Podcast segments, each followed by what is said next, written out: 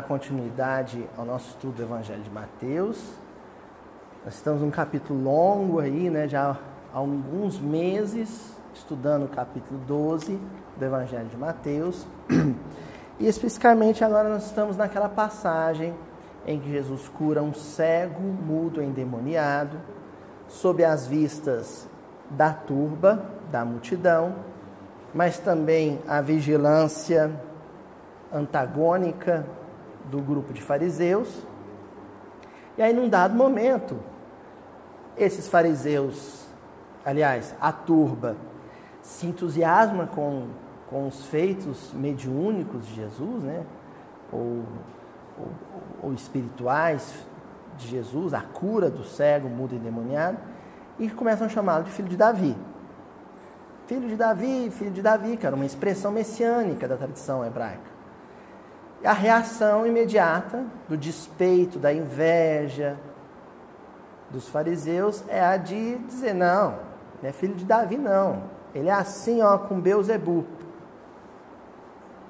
Em, em situação ordinária, comumente nas narrativas do Evangelho, Jesus se afastaria dali.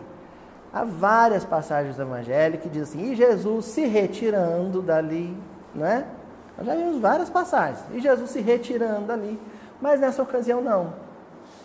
O Cristo julgou, no seu bom senso infinito, que era uma ocasião oportuna para trabalhar com conceitos muito profundos relativos ao problema do ser, do destino e da dor.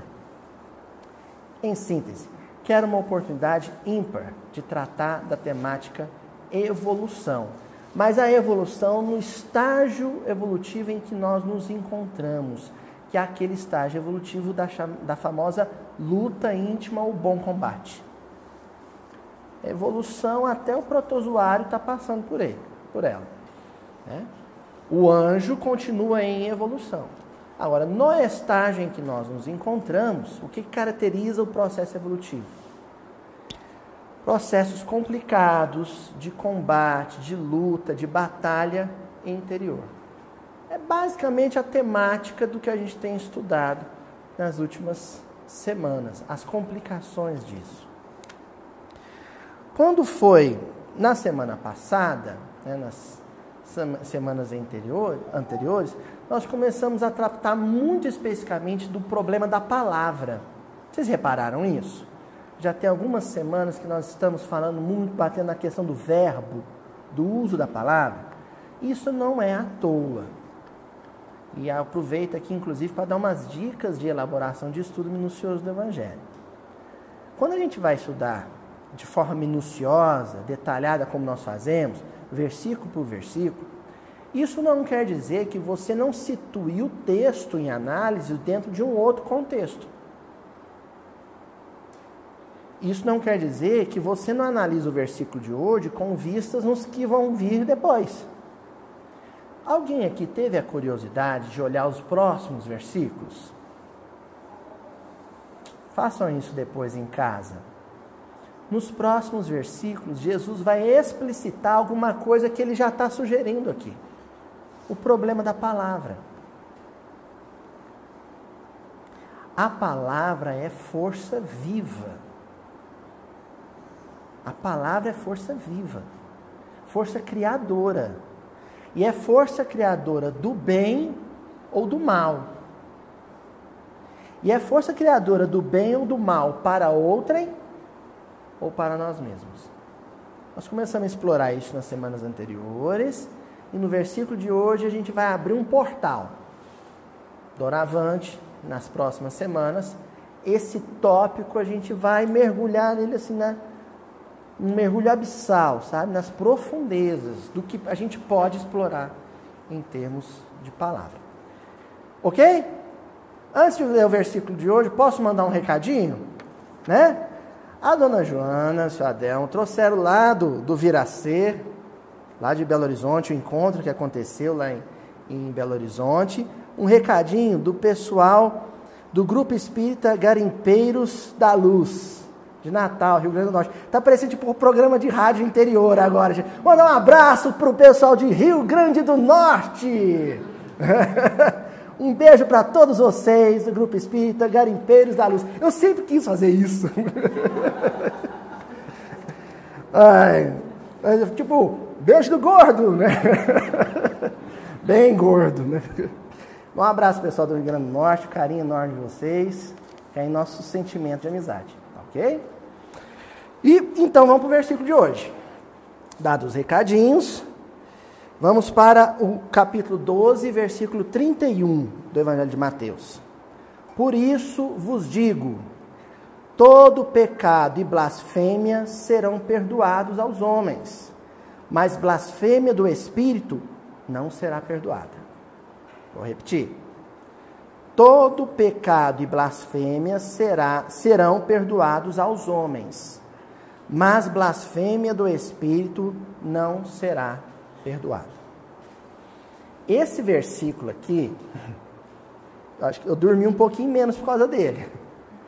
Esse versículo era desafiador, ele era extremamente problemático, e eu acho que a gente já vai meio que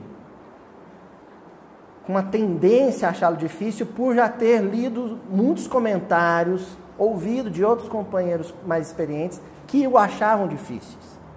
É um versículo que o seu Honório, né, o, o, o seu Sobral, o pessoal passava por ele com respeito. O próprio Carlos Torres Pastorino, né, um grande teólogo ligado ao movimento espírita, que nós vamos ler alguma coisinha dele hoje, confessa que acha esse versículo muito difícil. E é um versículo extremamente complexo.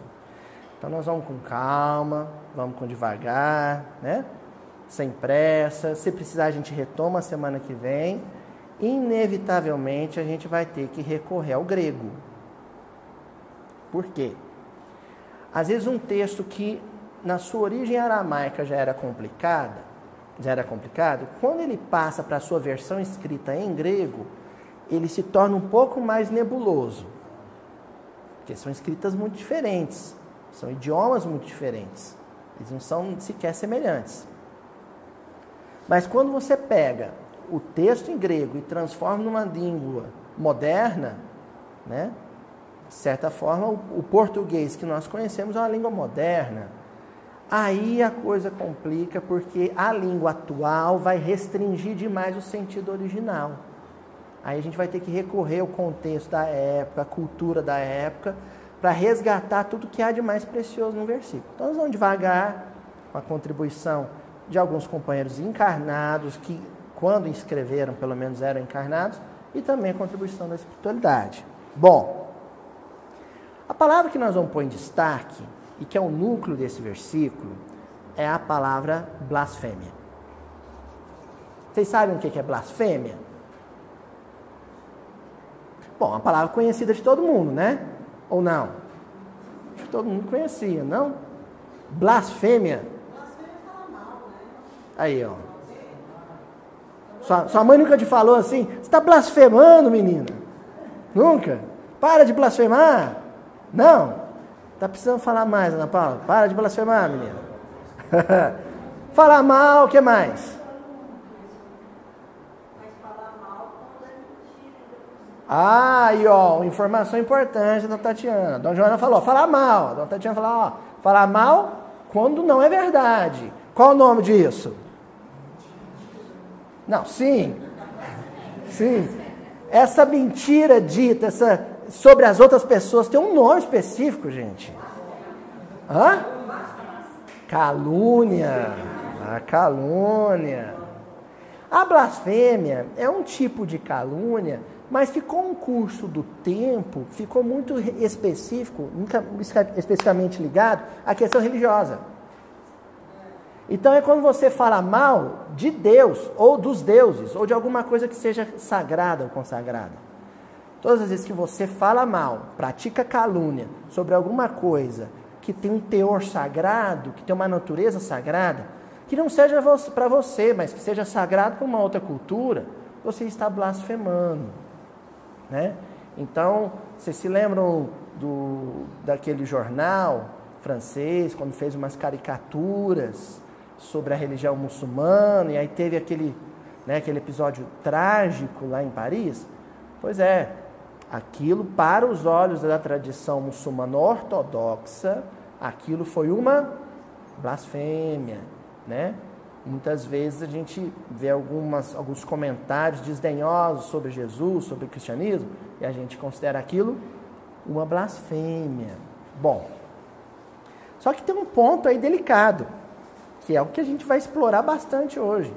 Porque aos olhos da espiritualidade superior, aqueles que mais blasfemam são justamente os religiosos. A gente fica com a ideia que não, né? Ah, quem comete blasfêmia é quem não respeita nada que é sagrado, é quem, para quem a religiosidade não significa nada. Uh -uh. Os religiosos, isso quem vai dizer o Emmanuel ao longo da reunião hoje, os religiosos são aqueles que mais cometem o pecado, o erro, o equívoco da blasfêmia, de caluniar, maldizer, dizer mal sobre aquilo ou algo que é sagrado. Tá bom? Vamos na etimologia? Bom, a raiz do grego blapto quer dizer ferir, machucar, ofender. Blapto, ferir, machucar, ofender. E feme, que é fama ou reputação. Blapto mais feme, essas duas raízes, dois radicais linguísticos gregos juntos, formam a palavra em grego blasfemeo, que quer dizer ferir, machucar, ofender, manchar ou macular a reputação, o nome, a dignidade de alguém. Isso na tradição grega, na cultura grega, quando você maculava, arranhava o nome, a moral, a dignidade de alguém, a palavra utilizada para esse processo era blasfêmio. Só que quando a tradição religiosa hebraica se apropria do grego na Septuaginta, né, que é a tradição grega do Velho Testamento, e depois no Novo Testamento, o uso da palavra começa a ficar mais restrito. É quando você mancha a reputação especificamente de Deus. Quando você fala mal de Deus. E esse negócio é um negócio complicado, complexo. Tem muitas entranhas, muitas sutilezas tantas sutilezas que muitas vezes, frequentemente, nós blasfemamos, manchamos a reputação de Deus, sabe? arranhamos a reputação de Deus com o mal dizer, sem nos apercebermos disso, sem nos darmos conta disso. Sem perceber, você faz.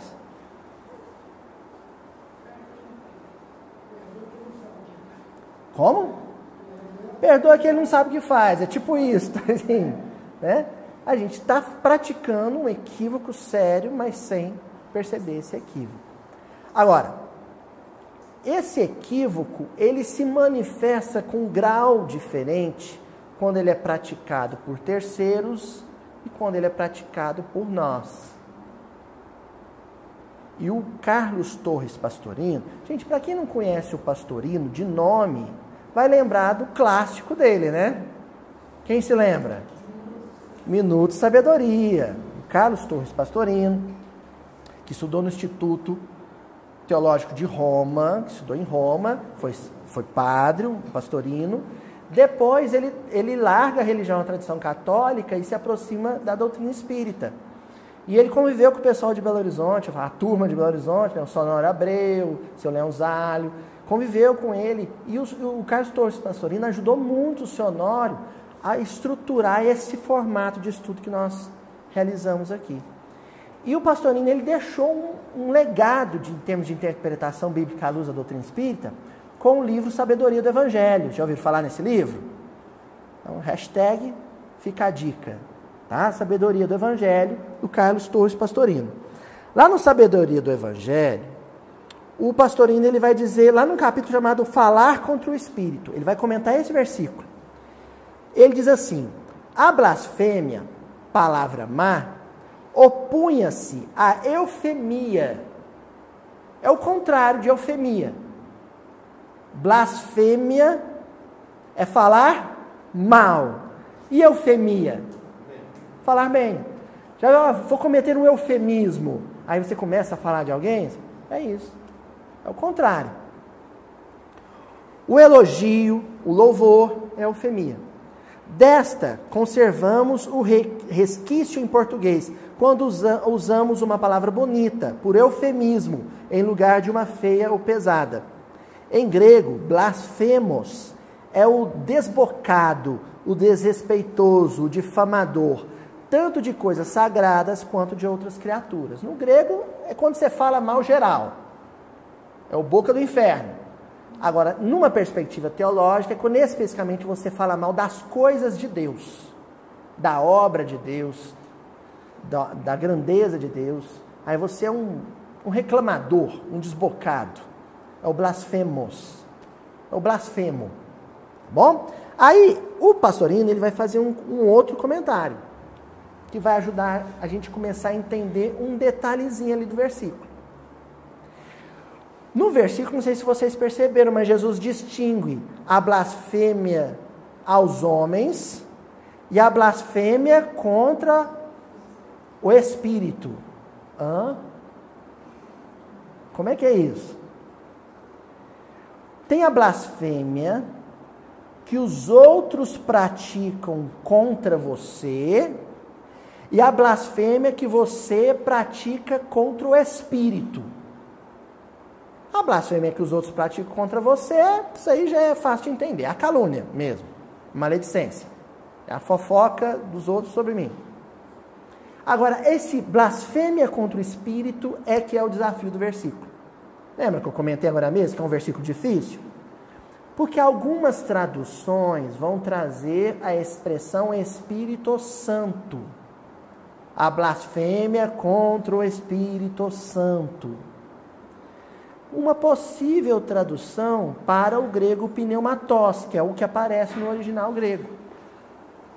Mas o Haroldo, e o, o pastorino concorda com o Haroldo, preferiram traduzir simplesmente espírito. Pneumatos, ele traduziu como espírito, sem o Espírito Santo. Espírito Santo é uma coisa. Espírito Santo é a providência divina né? Espírito Santo é toda a estrutura montada por Deus, e sim que se manifesta por meio do fluido cósmico universal, do pensamento de Deus, levando assistência, socorro, amparo, orientação à criatura humana. É a manifestação do Espírito Santo. Né? É a vontade de Deus expressa em torno de nós, dentro de nós, fora de nós. É o Espírito Santo não é distante do conceito individualizado de espírito, mas aqui cabe melhor essa restrição. Pneumatos como o espírito, o ser, a individualidade, a interioridade, o que eu sou, a minha essência. Fala, Gustavo. Espírito Santo.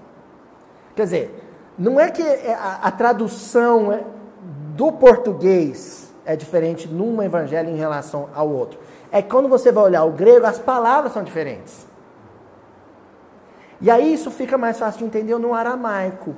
Porque no caso específico do Espírito Santo, o, aramaico e hebraico seria ruach, que é vento. O grego do Marcos é um grego ruim. Vamos explicar isso. Marcos, ele transcreve, o evangelho dele, essencialmente, são as memórias de Pedro. Nem Marcos, nem Pedro eram gregos. Lucas, o grego de Lucas, era um grego muitíssimo bom. Porque é, é a compilação tanto da, das anotações de Lucas, que era grego, quanto de Paulo, que também era grego, muito embora de família judaica. João, era um hebreu.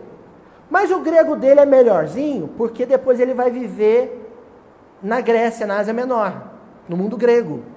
Então ele passa Quando ele vai escrever o evangelho dele, ele já estava vivendo o mundo grego, estava dominando bem o grego. E Mateus é um grego bom, porque ele era contador. Ele era um intelectual, ele era funcionário do Império Romano. Então o latim dele era muito bom, o grego dele era muito bom. Mas o grego do evangelho de Marcos é um grego ruim. Entendeu? Então, às vezes é de, muito difícil pro, pro, para o tradutor fazer a tradução do Evangelho de Marcos. Quando você tem o mesmo, o mesmo versículo que aparece em Mateus, aparece em Marcos e aparece em Lucas, por exemplo, por segurança, você toma o texto grego de um desses outros que tem um grego melhor. Deixa Marcos para segundo plano. A não ser que seja um versículo ou uma passagem que só apareça em Marcos. Aí você não tem o que fazer. Aí você vai traduzir por ali. Mas se você puder escolher das versões de um versículo qual evangelho você prefira aquele que o grego seja melhorzinho. Normalmente é Lucas e Mateus. Entendeu? Esse aqui é um caso específico, porque é uma tradução muito difícil. Quando você pega a Bíblia do João Ferreira de Almeida, ele traduz como Espírito Santo. Mas aqui o, o, o Haroldo preferiu não traduzir como Espírito Santo. O pastorino também prefere não traduzir como Espírito Santo. Pneumatos, no caso aqui específico, é o ser. A blasfêmia contra o Espírito é quando você comete calúnia, difamação, quando você desacredita, comenta o mal, ressalta o mal, projeta o mal. Sabe sobre qual personalidade? Você mesmo. Ó, oh, tá começando a clarear o versículo, hein? Quando alguém desacredita de você, quando alguém aponta defeitos em você, projeta defeitos em você inexistentes, não é tão grave quando você faz isso com você mesmo. Só levantei a ponta do véu, tem mais coisa aí. Mas só para a gente começar a ver, entendeu, Gustavo? Onde é que a gente vai chegar? Quando alguém te ataca, o estrago não é tão grande quanto quando você se ataca.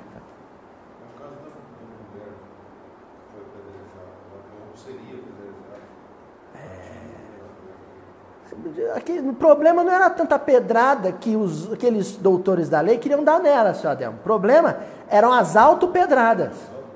As autopedradas. Porque ali os, os apedrejadores largaram a pedrada e foi para cada um para sua casa. Mas Jesus virou para ela e disse assim: vá. Ou seja, vá e não se machuque mais. Não se fira mais. Só para a gente começar, mas vamos aprofundando que a coisa é mais complicada. Por quê? Aí vem de novo o problema da tradução. Hoje nós vamos ter que recorrer muito à tradução. O pastorinho, ele discorda do Haroldo na tradução sobre a palavra perdoados. E eu achei o comentário do pastorino muito pertinente. Ó, notem bem, a tradução que a gente escolheu para seguir é a do Haroldo. Mas isso não quer dizer que a gente vá seguir cegamente, até porque é uma tradução que vai ser ainda revista muitas vezes. Todas as traduções foram revistas e atualizadas muitas vezes. Com certeza o Haroldo ainda vai lançar muitas edições dessa tradução. Porque a, o cara não para de estudar, né? Quanto mais ele estuda, ele volta na tradução dele e faz correções. Isso aí vai acontecer muito frequentemente. O pastorino ele faz o seguinte comentário sobre a palavra perdoado aí. O verbo grego afieme, palavra grega afieme, composto de apó e emi, significa literalmente jogar fora. Isso é, deixar ir, libertar ou liberar, soltar, daí por chegar-se a relevar. A fieme aqui, uma tradução mais fiel ao sentido, não seria tanto perdoar, mas relevar, deixar passar. É diferente. Relevar aqui no sentido de vista grossa. É quando esse, esse deixar passar, seu Murilo, é quando você nem se ofende. Quando você precisa perdoar, é porque você considerou aquilo, não é? Você considerou, aquilo te magoou, aquilo te feriu, aquilo mexeu com você, e aí você resolve reverter o processo. Mas relevar não. Relevar é quando. Oh, ah, você viu o que te fizeram? Eu não. Nem vi.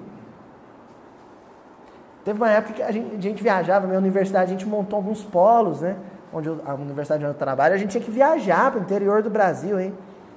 E eu ia para uma cidade no interior da Bahia e tinha que dar aula de história para o pessoal lá na Bahia depois do almoço. Um calor, janeiro, época de férias, eu ia dar aula para eles. Então eu sentia um sono, né? Aí tinha um aluno que era muito bonitinho. Ele não fazia atividade direito, né?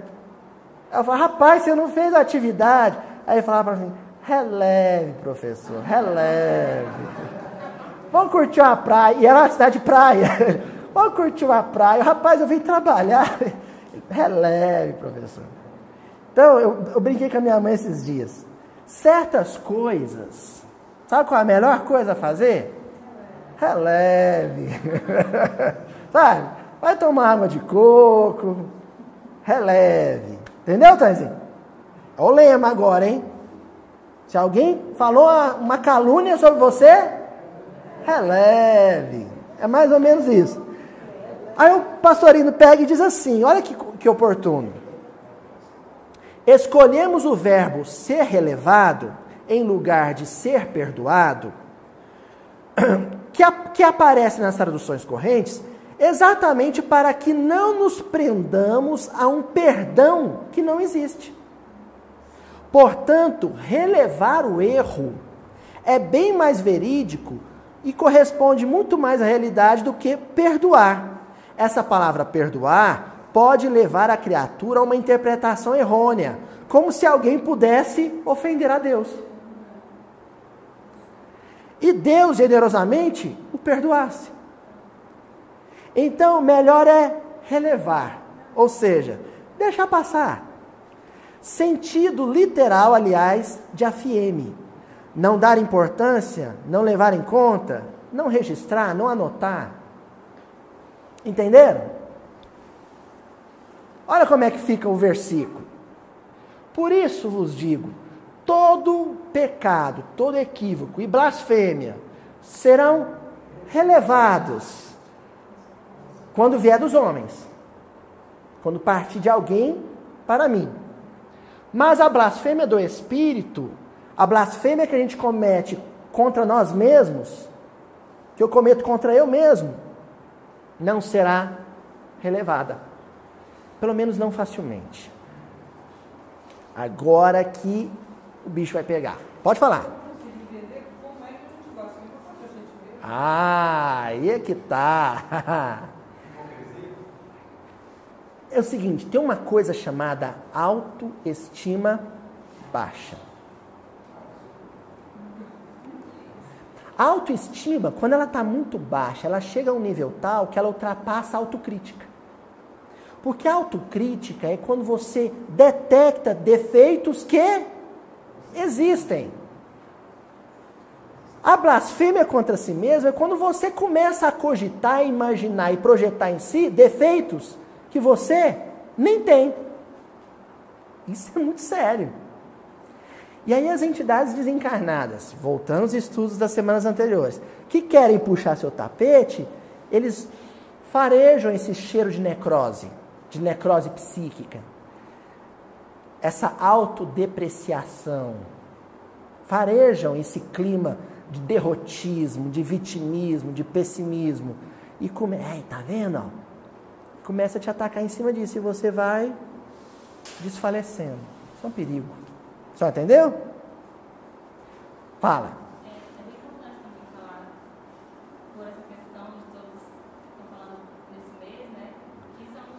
Setembro amarelo. Você acha que ah, os espíritos não dormem no ponto, não?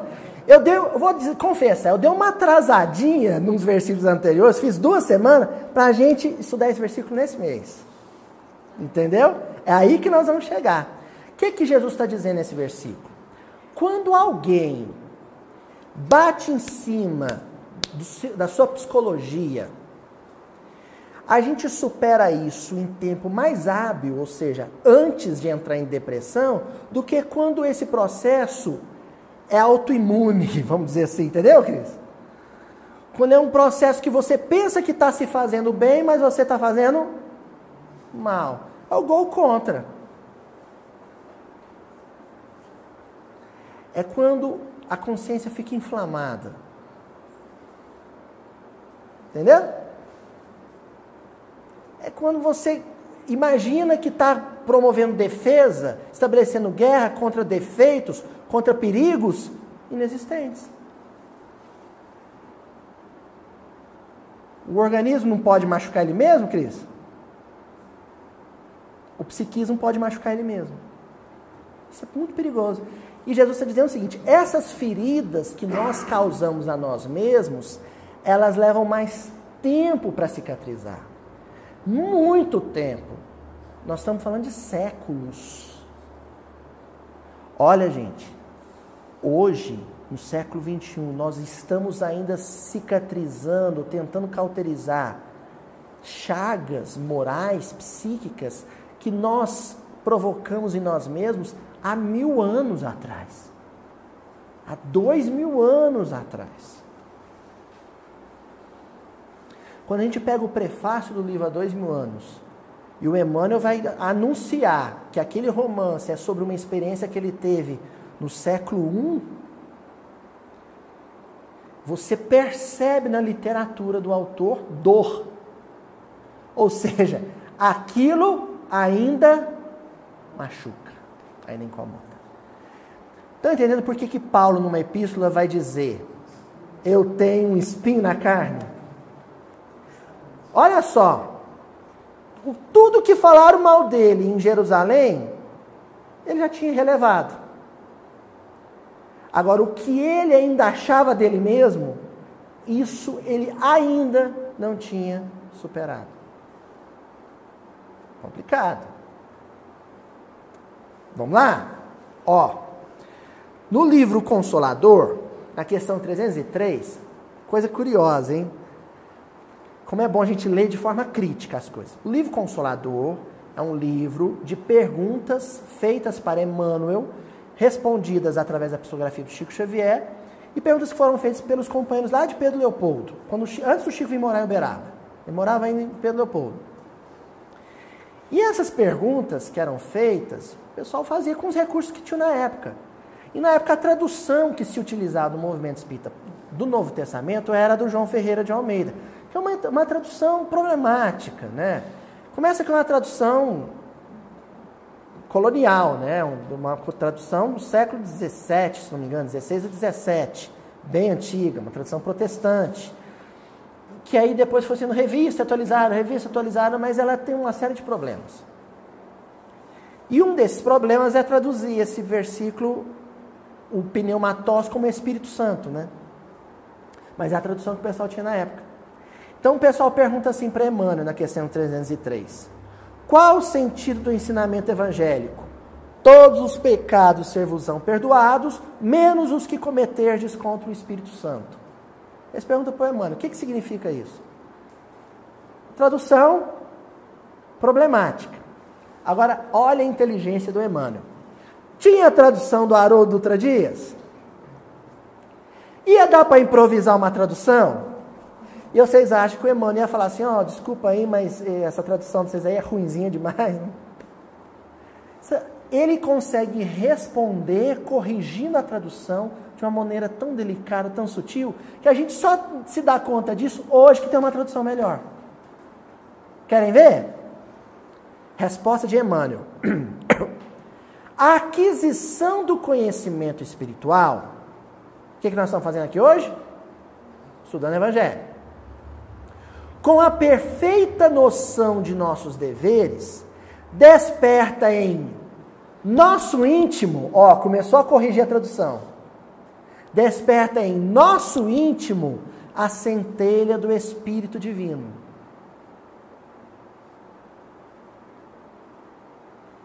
Em nós existe, existe coisa muito boa.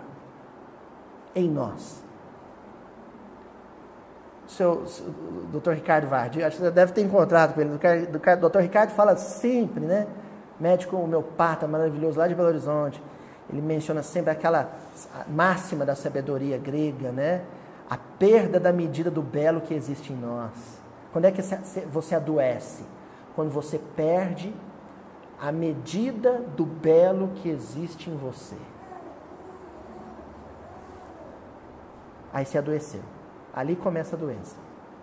Quando você esquece que existe algo divino em você. Entendeu, Ana Paula? Aí você começa a adoecer ali. Continua Emmanuel. Que se encontra no âmago de todas as criaturas, corrigindo a tradução. Já viram até agora? Ó? No íntimo, no âmago. Ele está querendo dizer: olha, não é Espírito Santo, a estrutura divina que nos coordena numa perspectiva transcendente. É o Espírito enquanto individualidade numa perspectiva imanente. É o ser, a essência do ser. Nesse instante, descerra-se à nossa visão profunda o santuário da luz de Deus, dentro de nós mesmos. Então ele vai batendo na mesma tecla, no íntimo, no âmago, dentro de nós mesmos, consolidando e orientando as nossas mais legítimas noções de responsabilidade na vida. Enquanto o homem se desvia ou fraqueja, distante dessa iluminação, seu erro justifica-se, de alguma sorte, pela ignorância ou pela cegueira. Todavia, a falta cometida com a plena consciência do dever, depois da bênção do conhecimento interior, guardada na, no coração e no raciocínio, essa significa pecado contra o Espírito Santo. Aí ele coloca entre aspas porque a alma humana estará então contra si mesmo. Viram? Vamos repetir? A alma humana estará contra si mesma, repudiando as suas divinas possibilidades, negando que é capaz de fazer algo bom. É lógico, portanto, que esses erros são os mais graves da vida porque consistem no desprezo dos homens pela expressão de Deus que habita neles. Calma que tem um mundo aqui, hein? Olha o que, que o Emmanuel está dizendo.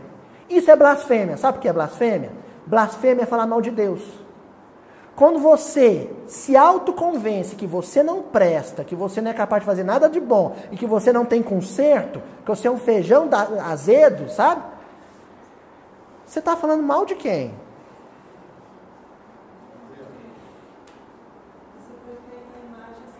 Você está ofendendo a reputação de quem? Do Criador. Esse processo, ele tem um grau de gravidade, portanto, vai durar um tempo para se, se corrigir quando você calunia o outro.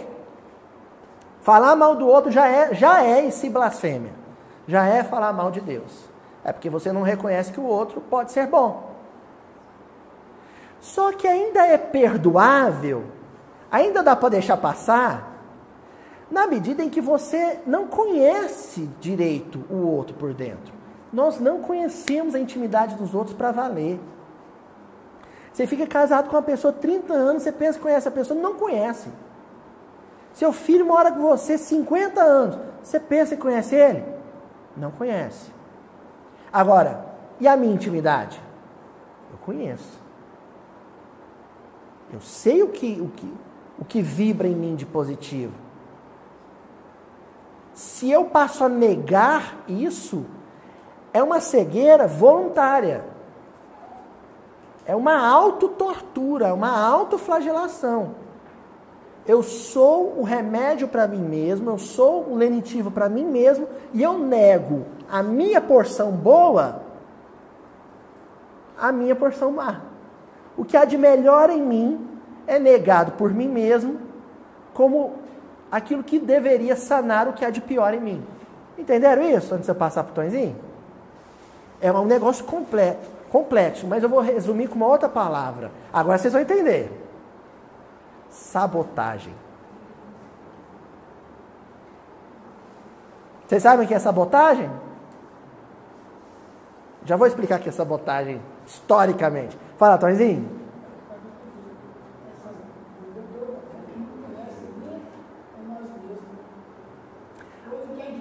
Daí o conhece a ti mesmo, né?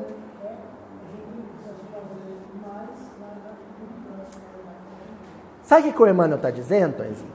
Que quando você começa a estudar religião, De certa forma, você está seguindo a máxima socrática, muito embora seja uma, uma máxima filosófica.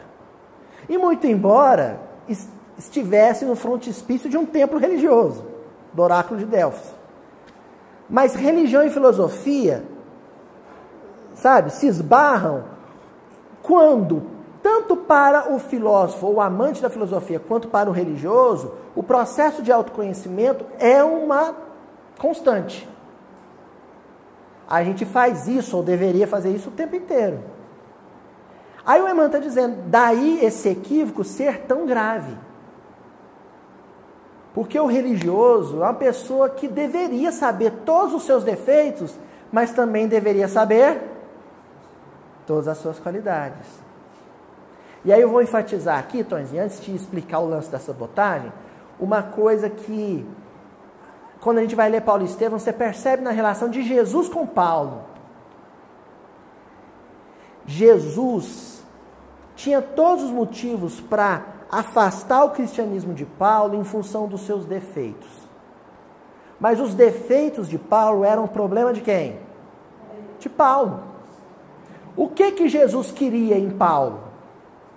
As suas qualidades. Então ele para na frente de Paulo e basicamente naquele diálogo que eles travam, nas entrelinhas, Jesus está dizendo: Eu não estou aqui por causa dos seus defeitos. Eu não estou aqui para te dar um susto porque você foi mal com os outros. Eu estou aqui porque eu sou entusiasmado com as suas qualidades.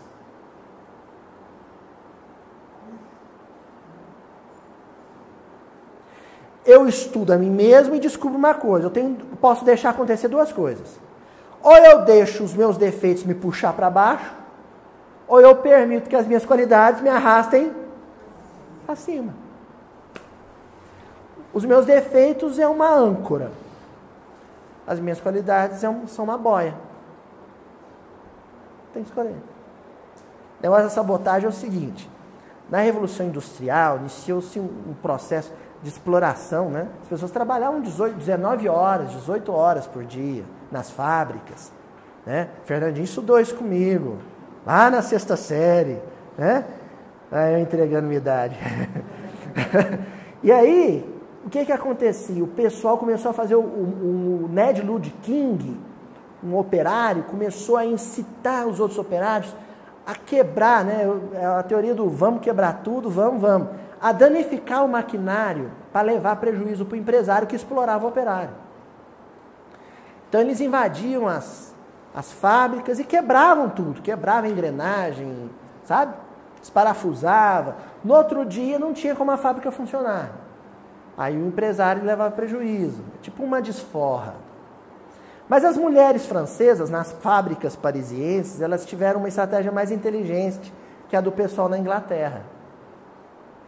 Elas usavam na fábrica, para não ter risco de machucar o pé, né, com ferragens, usavam os tamancos de madeira, que em francês é sabot. Escreve sabote. Aí elas tiravam o tamanquinho de madeira no final do expediente e sem o patrão enxergar, ia naquelas aquela roda dentada, sabe, Sadel? Engrenagem, enfiava o tamanco de madeira ali no meio da engrenagem, imagina, toneladas de pressão, estourava tudo.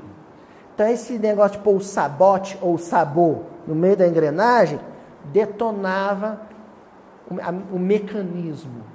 Daí vem a palavra sabotagem. Vamos pensar que o nosso psiquismo é uma máquina dessa? Sabe? A vontade, a imaginação, a criatividade, a emotividade, a memória, são mecanismos, são peças. Todas elas articuladas. Quando eu pego o tamanco do pessimismo, do derrotismo, do negativismo e coloco no meio da engrenagem, emperra. A máquina Desmonta toda. Aí, meu irmão, para montar peça por peça de novo em um dia, vidas. Vidas. A máquina foi sabotada, a máquina psíquica. Então, nós ainda estamos com sequelas de processos de autossabotagem que nós vivenciamos em séculos anteriores. em existências passadas. Ainda estamos assim, ajustando algumas peças que ainda estão fora do lugar. Enfim, Sadam, eu estou afirmando que nós temos um parafuso solto. Um ou muitos. é exatamente isso. Nós temos um parafuso solto, Sadel. Todos nós. Uns mais, outros menos, mas todos nós. Fala, Tonzinho. O nosso UPA, né, a nossa unidade pronto atendimento, nós, no nosso caso, tem sido a casa espírita, né? Agora, o que a gente tem que entender é que você recebe o pronto atendimento numa unidade de saúde, mas o tratamento continua onde? Em casa, no serviço, no dia a dia, né? É. Bom, aí o Emmanuel, então, no Consolador, ele vai afirmar isso, olha, é o pior pecado porque, pecado entre aspas, né? O pior equívoco, porque é aquele que vai demorar mais para ser sanado. É um processo de sabotagem que vai demorar muito tempo. A gente leva mais tempo para se perdoar do que para perdoar alguém. Não é, Dona Lorena? A gente leva mais tempo para se perdoar do que para perdoar alguém. E às vezes a pessoa te perdoou, você já perdoou a pessoa, mas ainda tem um negocinho lá. Vamos lembrar de uma passagem de André Luiz? No Missionários da Luz, tem um personagem lá que se chama Segismundo. O Segismundo, gente, ele era diretor de hospital de socorro no mundo espiritual. Diretor. Aí chega um momento lá que eles começam a preparar uma reencarnação para ele. O André Luiz não entende. André Luiz, espera aí, é um benfeitor. Ele é líder aqui. Ele tem a gestão de uma tarefa espiritual de, de envergadura aqui. O que, que esse homem vai fazer na Terra? Aí o Alexandre explica para ele, assim, ó, algumas encarnações passadas tem um negocinho ali que ficou mal resolvido, que está incomodando ele e ele quer passar a régua, sabe? Fechar a conta ia reencarnar. E estava reencarnando com medo. Quem lê o capítulo Reencarnação do livro Missionários da Luz vai ver que ele, ó, estava reencarnando com medo. Tinha um negócio ali que precisava ser resolvido, que ele ainda não tinha superado. Certo? Bom, o Emmanuel vai continuar nessa linha de análise mas antes da gente entrar no Emmanuel, eu queria trazer uma colaboração do Ney Lúcio. Então é um pouquinho mais extenso, se precisar a gente para. É, eu acho que a gente vai precisar de uma outra reunião para esse versículo, ele é muito complexo. Nós estamos falando aqui de psicologia profunda, estamos entrando naquele, naquele terreno lá da Joana de Ângeles, né? Da psicologia do espírito imortal, que ela transcende todas as escolas psicológicas do, do plano físico. Então nós vamos ficar só nesse conto do, do Ney Lúcio, que está lá no livro O Alvorada Cristã, que é o capítulo 22. O pior inimigo. Então vamos devagar, nós vamos estudar esse conto e a semana que vem a gente continua nessa linha, tá bom? Ó, um homem admirável, pelas qualidades de trabalho e pelas formosas virtudes do caráter, foi visto pelos inimigos da humanidade que conhecemos por aos inimigos da humanidade: ignorância, calúnia, maldade, discórdia, vaidade, preguiça e desânimo. Então, um homem muito valoroso, muito virtuoso, ele ia ser atacado por esse time do mal, essa liga da injustiça. Entendeu? Vamos repetir. Ignorância, calúnia, maldade, discórdia, vaidade, preguiça e desânimo. Os quais tramaram entre si agir contra ele, conduzindo-o à derrota. O honrado trabalhador vivia feliz entre familiares e companheiros, cultivando o campo e rendendo graças ao Senhor Supremo pelas alegrias que desfrutava no contentamento de ser útil. Vocês se lembram do homem forte dos versículos anteriores? A casa invadida, na parábola que Jesus conta, não é assim? A casa invadida. Era a casa de quem? De um homem? De um homem forte.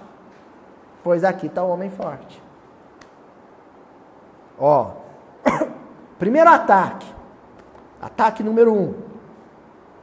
A ignorância começou a cogitar da perseguição, apresentando-o ao povo como mau observador das obrigações religiosas. Ele começou a sofrer com as fake news. Começaram a, a, a né, a falar mal dele. Insulava-se no trato da terra, cheio de ambições desmedidas para enriquecer à custa do alheio suor. Não tinha fé, nem respeitava os bons costumes o lavrador ativo recebeu as notícias do adversário que operava de longe, sorriu calmo e falou com sinceridade. A ignorância está desculpada. Ele fez o quê? Relevou. Então começaram a falar que ele era mau caráter. As pessoas não conheciam. Ignorância é isso. É a falta de conhecimento. Quando você começa a falar sobre alguém sem conhecer esse alguém de verdade, isso é ignorância. E você está machucando a pessoa. Segundo ataque. Aí a calúnia falou: Espera aí, ignorância, você não sabe fazer isso direito, não. Deixa comigo que eu sou profissional. Surgiu então a calúnia e denunciou as autoridades por espião de interesses estranhos. Porque na ignorância, você fala de forma leviana, mas fala por ignorância. Na calúnia é pior. Na calúnia você conhece a virtude, sabe que o defeito não existe e você fala do defeito sistematicamente. Aquele homem vivia quase sozinho para melhor comunicar-se com vasta quadrilha de ladrões. Ele é um bandido.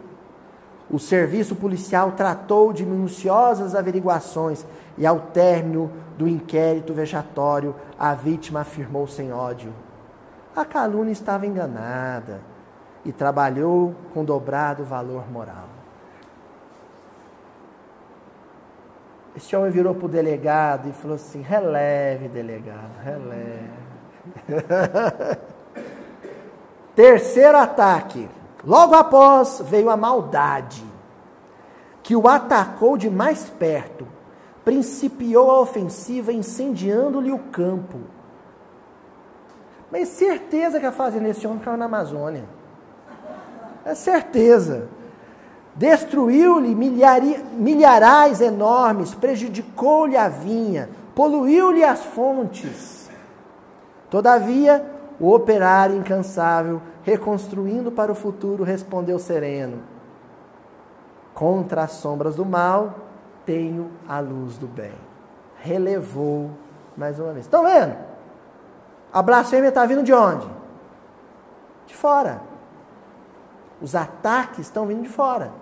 E ele está relevando. De boa na lagoa, suave na nave. Próximo ataque. Reconhecendo os perseguidores que haviam encontrado um espírito robusto na fé, instruíram a discórdia que passou a sediá-lo dentro da própria casa. E no grupo do WhatsApp também. Não, isso eu acrescentei. Da família. Provocações cercaram-no de todos os lados, e a breve tempo, irmãos e amigos da véspera relegaram-no ao abandono. O servo diligente dessa vez sofreu bastante. Opa, deu uma balançada. Mas ergueu os olhos para o céu e falou: Meu Deus e meu Senhor, estou só. No entanto, continuarei agindo e servindo em teu nome. A discórdia será por mim esquecida. Ele relevou. Mais um ataque, Adelmo. Agora a vaidade. Hum. Ele era tão virtuoso, né? Agora cai. Apareceu então a vaidade, que o procurou nos aposentos particulares, afirmando-lhe: És um grande herói. Venceste aflições e batalhas, serás apontado à multidão na auréola dos justos e dos santos. O trabalhador sincero repeliu-a imperturbável. Sou apenas um átomo que respira, toda a glória pertence a Deus. Pronto, né? Não, tem mais. Ausentando-se a vaidade com desapontamento, entrou a preguiça. E acariciando-lhe a fronte com as mãos traiçoeiras, a preguiça chegou e começou a fazer massagem no pé dele. Entendeu? Começou, ele foi relaxando, ficando mole. Ó, teus sacrifícios são excessivos. Vamos ao repouso. Já perdeste as melhores forças. Que ficar assistindo miudinho nada. Vai deitar, né? Que fazer sopa nada, enxoval nada. Vai descansar. Vigilante, contudo, interpelado, replicou sem hesitar. Levantou, já foi calçando o sapato. Meu dever é o de servir em benefício de todos, até o fim da luta. Pronto. Venceu tudo, né? Ou está faltando? Hã? Afastando-se a preguiça vencida, o desânimo compareceu. Não atacou de longe nem de perto. Não se sentou na poltrona para conversar e nem lhe cochichou os ouvidos entrou no coração do opressor, do opresso lavrador. Ó, que o Emmanuel falou. Onde é que está o drama agora? Entrou no coração do, do operoso lavrador. E depois de instalar-se lá dentro, começou a perguntar-lhe, hum, nas perguntinhas: Esforça-se para quê? Servir por quê? Não vê que o mundo está repleto de colaboradores mais competentes? Que razão justifica tamanha luta? Quem mandou nascer esse corpo? Não foi a determinação do próprio Deus? Não será melhor deixar tudo por conta de Deus mesmo? O que, que, você, que, que você espera? Sabe acaso o objetivo da vida? Tudo é inútil. Não se lembra de que a morte destruirá tudo?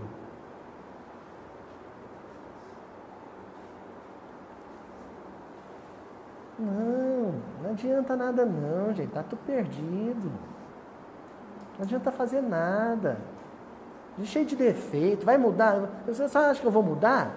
Não, eu não vou mudar na vida. Mudei até agora, tenho 40 anos. Não mudo mais não. Não, não tem salvação não. Tomara que não acabe a energia agora. agora tem que fazer o equívoco, porque olha só o resultado dessa postura. O homem forte, do que, que a gente lembra? Versículo 29. O homem forte e valoroso, que triunfara de muitos combates, começou a ouvir as interrogações do desânimo. Deitou-se e passou cem anos sem levantar-se. Acabou a lição. Hum. Ele ouviu a sugestão, acolheu a sugestão, deitou e ficou 100 anos deitado.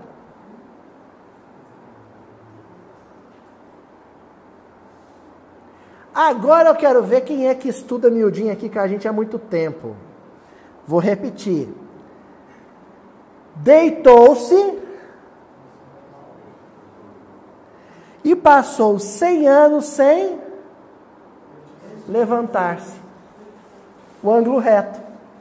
Pessoal que não, não frequentava antes, o Honor Abreu, que inspirou esse trabalho, ele falava muito do ângulo reto. Ele falava: olha, todas as nossas disposições e experiências no campo da materialidade, da praticidade, vestir, comer, trabalhar, ganhar dinheiro, pagar a conta. Isso é movimentação necessária, mas é uma movimentação horizontal, rasteira. A serpente se movimenta na horizontal. Agora, escutar uma música boa, conversar sobre o amor, sobre o bem com alguém, ler um bom livro, fazer uma prece, cultivar uma amizade, isso é tudo interação de natureza espiritual, é em, bota em sintonia direta com Deus. É movimento vertical. Pessoas desanimadas, elas vão para o trabalho do mesmo jeito, elas comem do mesmo jeito, elas se vestem, elas pagam as contas do mesmo jeito. O que elas não conseguem, o que caracteriza o desânimo, é a incapacidade ou a atrofia no campo da verticalização. Conseguem preencher um formulário de imposto de renda, mas não conseguem fazer uma prece.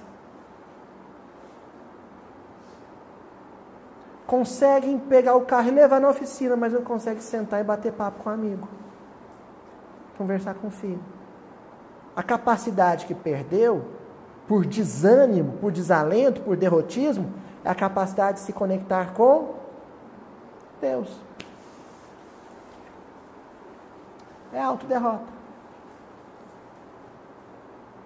Entendeu, Tonzinho? É, os 100 anos aqui é, é no sentido simbólico, né? O que o Neo Lúcio quer dizer é o que Jesus está dizendo ali, ó. Esse processo de relevar, ou seja, superar isso, transpor isso, é um negócio que vai demorar, não é um dia.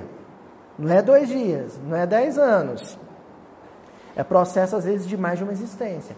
Se a gente considerar a média expectativa de vida geral, o período de erraticidade, com sorte, esse cara era um cara virtuoso, vamos lembrar que ele era um homem forte.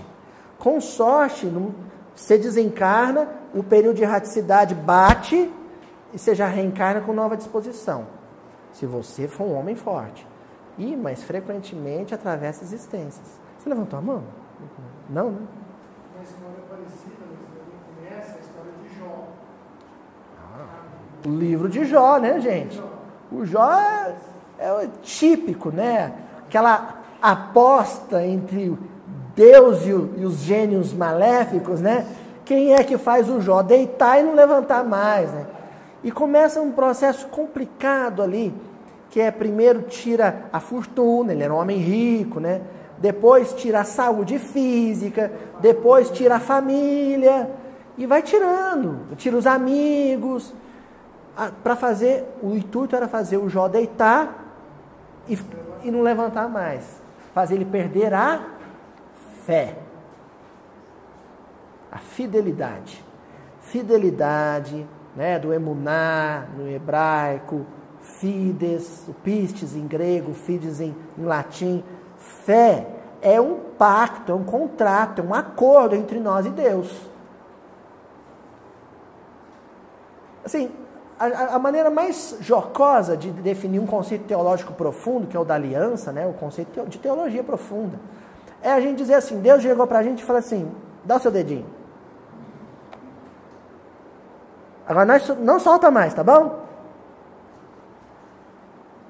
É esse o acordo. Assim. A gente dá as mãos, eu não te largo e você não me larga. Esse processo que Jesus está descrevendo no versículo é quando a gente solta das mãos de Deus, aí Deus respeita o livre-arbítrio e fica com a mão estendida, aguardando nosso retorno. Mas a gente quer navegar por conta própria. E aí fica a deriva, né? Fica perdido. Sem Deus, é sem rumo. É embarcação à deriva, sabe? no mar. Ao sabor das ondas e da maré. Naufrágio.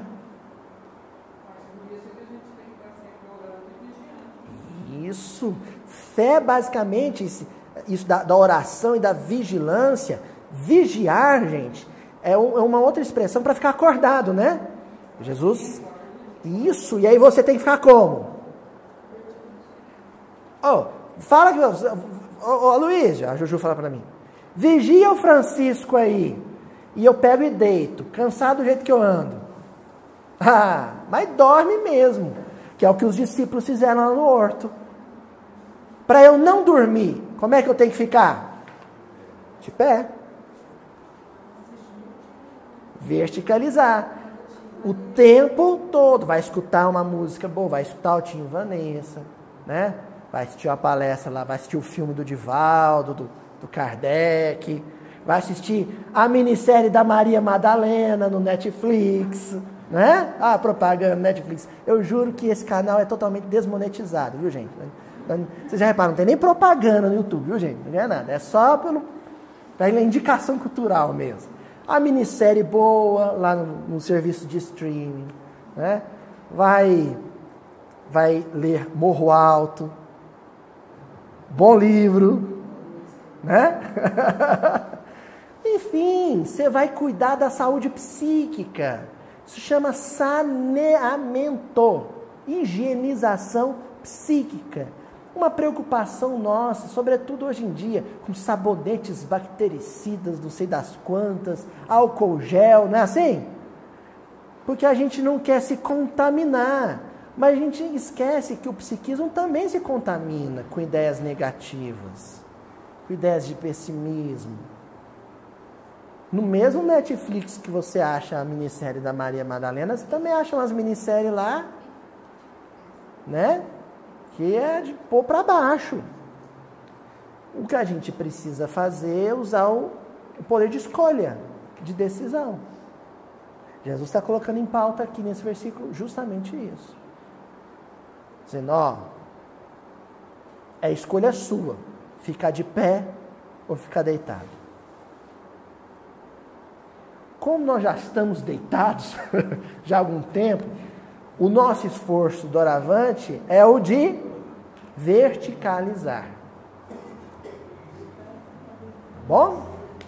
Esse é o recado dessa semana, dessa semana. Nós vamos dar uma pausa desse versículo e a semana que vem a gente retoma com ele, porque ainda tem muita coisa para a gente ver sobre esse, essa autossabotagem que a gente realiza com ideias de derrotismo, quando a gente desacredita de nós mesmos. Nós vamos focar bem nisso na semana que vem, sobre essa incapacidade de se achar capaz.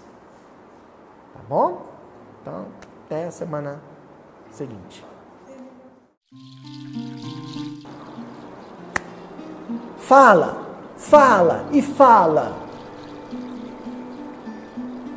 E muitas vezes, frequentemente, porque fala muito, sem filtro, sem pensar no que está falando, fala intoxicando.